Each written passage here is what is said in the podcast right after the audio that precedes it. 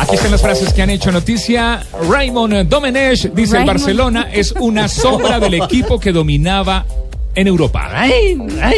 Y esto lo dijo Juan Carlos Osorio Raymond. sobre el Sevilla. Raymond. Tiene grandes jugadores, juega muy bien al fútbol y está muy bien dirigido por San Paoli y Juanma Lilo. Pues, eh, ¿cómo no va a dar cómo eh, abrieron la- los entrenamientos? Allá está Juan Carlos Osorio, técnico de cierto. México. Imagine con Yendo Li- a trabajar a, a, A San Paoli. y, y a Lillo. Y a Juan Manuel. Está en su salsa. Robinho dice, el mejor técnico que tuve fue Schuster porque le gustaba que el equipo jugara bien. Hacía que los jugadores saliera con el balón desde atrás. La siguiente es de Carlo Ancelotti, el entrenador del Bayern de Múnich. Me gustaría verme con el Real Madrid en Cardiff. Esto allí se jugará la final de la Champions League. Así es. Arturo Vidal, el jugador chileno, ha dicho, no esperábamos enfrentar a un Arsenal con tantas deficiencias. La de Eric Cantona hablando sobre el Leicester. El mago llegó y transformó a un grupo de futbolistas de segunda categoría en campeones. Sin embargo, estos niños mal educados y desagradecidos conspiraron para echar al mago. Traidores. Y el técnico del Arsenal, que se comió 10 goles en dos partidos, dice, el señor Wenger, es difícil jugadores de primer nivel con arbitrajes que no están a su altura. No. tiene nada que ver. Qué horror. No.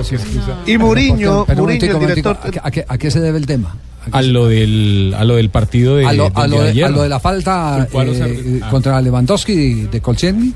Seguramente de pronto reclamando. esa sí. Le ¿Y la pararon bolas a? Lieberman. Sí, Porque y dice que en el primer gol. Lieberman dice que no hubo penalti, que no hubo penalti. dice que Sí, el no, primer es gol un del Múnich. desplazamiento. Es un desplazamiento, Hay pero total y absoluto. Ah, y además dice que fuera de lugar en el primer gol del, del, del Bayern, exactamente. Sí, en la, en la jugada previa al penal, que es el deriva en la igualdad transitoria de Bayern Múnich, dice que hay posición adelantada de un jugador de alemán. Sí, pero, pero penalti hubo. Sí, sí, sí. Penalti hubo. Eh, sí, está reclamando el, Claro. el quinto, el quinto del en fuera de juego, no hay posición de, había un hombre adelantado, pero el que ingresa No, pero, eh, pero en, el- en la primera también, ¿eh?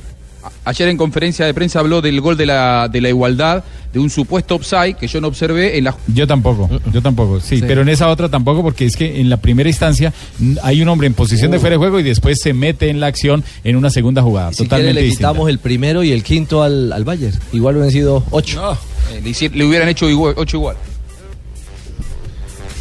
Y continuamos con las frases. José Muriño habló sobre el campo del Rostov. Dice, es duro para mí saber que vamos a jugar en este césped, si es que se le puede llamar césped. Esto sobre el partido del Rostov ante el Manchester United por la Europa League. Y el delantero del Manchester City, Gabriel Jesús, que se fracturó el quinto, el quinto metatarsiano, dijo, ya estoy dando algunos pasos, espero correr pronto. Y habló también en Riflecito Andrade, en qué lindo jugador, en No, qué lindo jugador. No. Digo, no tuve la intención de lastimar a Ibarra. Mm, Recordemos que lo suspendieron por fractura de peroné. ecuatoriano. No, pero, Pero- pero no, yo vi la jugada. No, no, jugada- no tuvo intención. No, Para la mí fue una ju- jugada Fue una fortuita. jugada fortuita. como- Totalmente de acuerdo. Es más, Sí. él llega Ande primero a la pelota. sí. Sí, sí, Él Fue simplemente una acción de juego. Pero le están me- metiendo Por mala eso, leche, por eso digo, prensa. no tuve la intención de Tenga cuidado que lastimarlo. le, le vamos a traer a Clavijo. ¡No! Clavijo, no, por favor, no.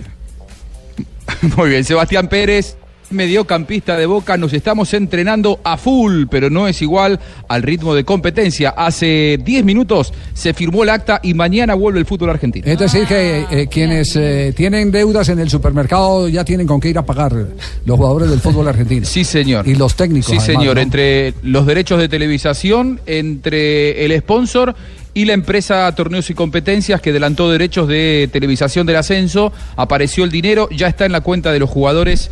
Por ahora no hay más problemas, por ahora. Sí, Mañana lo, no que queda, lo que queda claro es eh, que este tipo de situaciones revivió el deseo de muchos técnicos de tener una agremiación sólida. ¿Cómo así? Que montaron un grupo Sí. en WhatsApp de más de 100 técnicos para no dirigir eh, juveniles. ¿Ah? Caramba. Es verdad. Es, es verdad, porque los dirigentes para extorsionar a los planteles eh, que cobraban lo suyo lo- o que pretendían cobrar su dinero, le dijeron, bueno, no juegan los profesionales, vamos a poner a los juveniles.